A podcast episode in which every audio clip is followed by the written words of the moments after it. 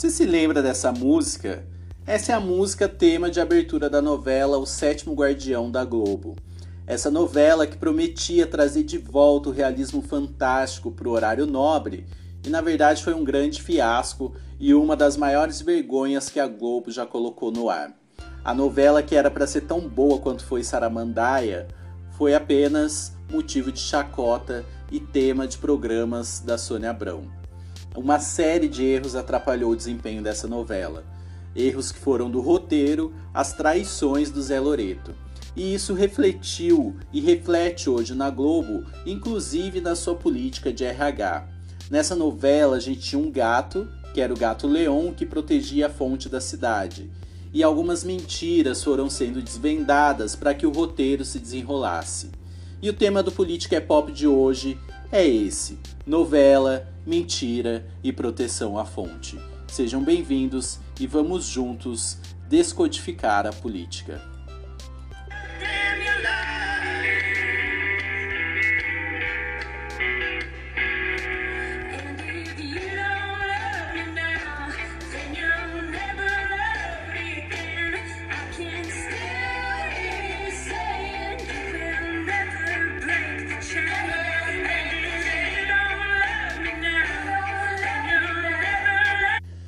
Antes de começar o episódio de hoje, eu queria te fazer uma recomendação.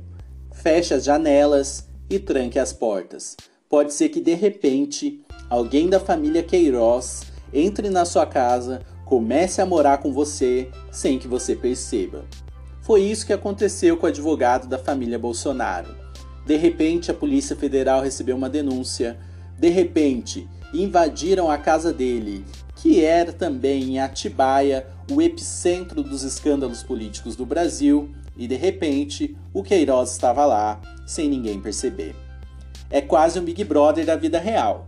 Do nada você começa a morar com estranhos numa cidade que não é a sua e o Brasil inteiro, uma hora ou outra, vai comemorar a sua saída da casa. Esse escândalo fez dois desejos dos brasileiros se realizarem. O primeiro, que era aparecer o Queiroz, e o segundo, que era calar a boca do Bolsonaro. Isso mesmo, o presidente ficou quieto, sem entrevistas polêmicas, sem blá blá blá com aquele monte de desocupado na porta do Alvorada, sem falar da hidroxicloroquina, sem polemizar com coisas nada a ver. Lembra muito o que a Claire Underwood fez na última temporada de House of Cards. Só que nesse caso, a gente não tem uma Claire Underwood na presidência desenhando uma estratégia. É apenas um Jair Bolsonaro com medo. E House of Cards foi uma série americana que está ainda na Netflix, que teve um início promissor, mas o final foi totalmente o sétimo guardião.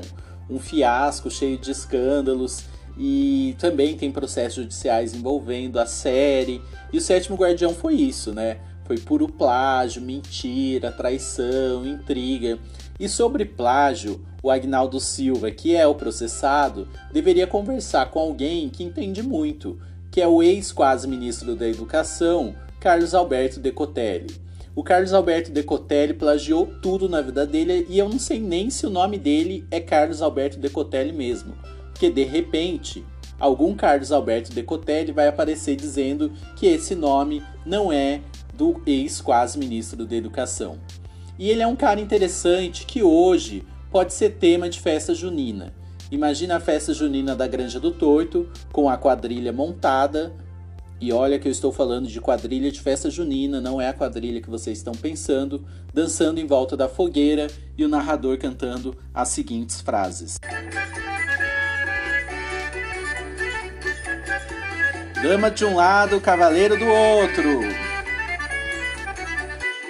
Olha a tese de doutorado do Decotelli na Alemanha! É mentira!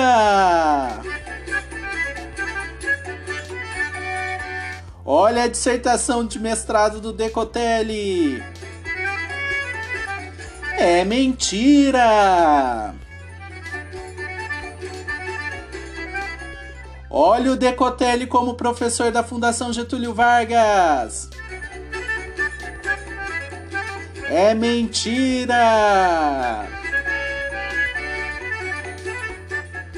Olha o vínculo do Decotelli com a Marinha. É mentira! Olha o Decotelli, ministro da Educação. É mentira!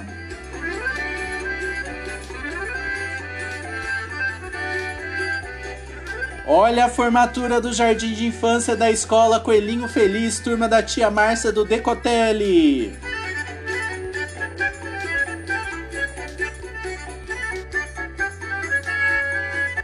Nesse caso, eu não sei se é mentira. Provavelmente tem gente investigando e nós vamos aguardar e apurar os fatos. Esse ex quase ministro parece o antenor de fina estampa, mente para se dar bem e faz parte de uma trama horrorosa. Mas a gente não pode negar que durante esses cinco longos dias no cargo, ele já foi o melhor ministro do governo Bolsonaro. Ele superou o patriota colombiano Ricardo Vélez e o Ventralbe, que na primeira oportunidade fugiu para Miami como a Sol fez em América. Só que ele não foi dentro de um painel de um carro. Ele foi no avião pago por mim, por você e por todos os contribuintes desse país. E a política é como uma novela, uma hora ou outra as mentiras são descobertas, a vida pregressa é revelada, os esconderijos eles são revelados, os personagens mostram quem realmente são e, e o ritmo segue de uma forma que alguém acaba punido e alguém acaba sendo exaltado, né? Quem não se lembra, por exemplo, de uma cena muito icônica da novela América, que é a Sol tentando entrar nos Estados Unidos dentro do painel de um carro e o policial da fronteira abre e os seus olhinhos ali são revelados. Deve ter sido assim que os policiais se sentiram descobrindo Queiroz na casa do advogado da família Bolsonaro. De repente eles chegam, acendem a luz e os olhinhos do Queiroz brilham né, o advogado, não sabia onde o Queiroz estava, depois ele não sabia que o Queiroz estava na sua casa, e depois ele disse que ele deu abrigo para proteger todo mundo. O miliciano carioca, e aqui eu me refiro ao Queiroz, o presidente, os filhos do presidente e a si próprio. O ACF acha que é quem para ficar protegendo pessoas, para ficar escondendo gente? Será que o ACF é o verdadeiro gato-leão do sétimo guardião para proteger a fonte?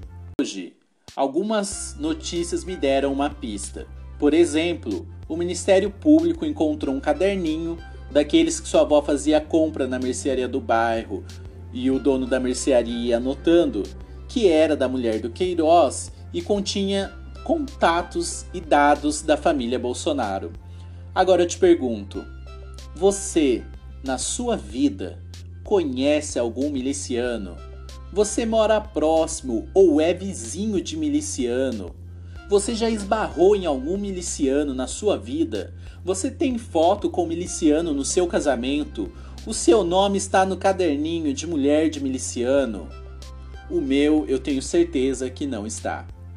E aí, esses sinais me dão uma pista do que pode acontecer no futuro da política brasileira.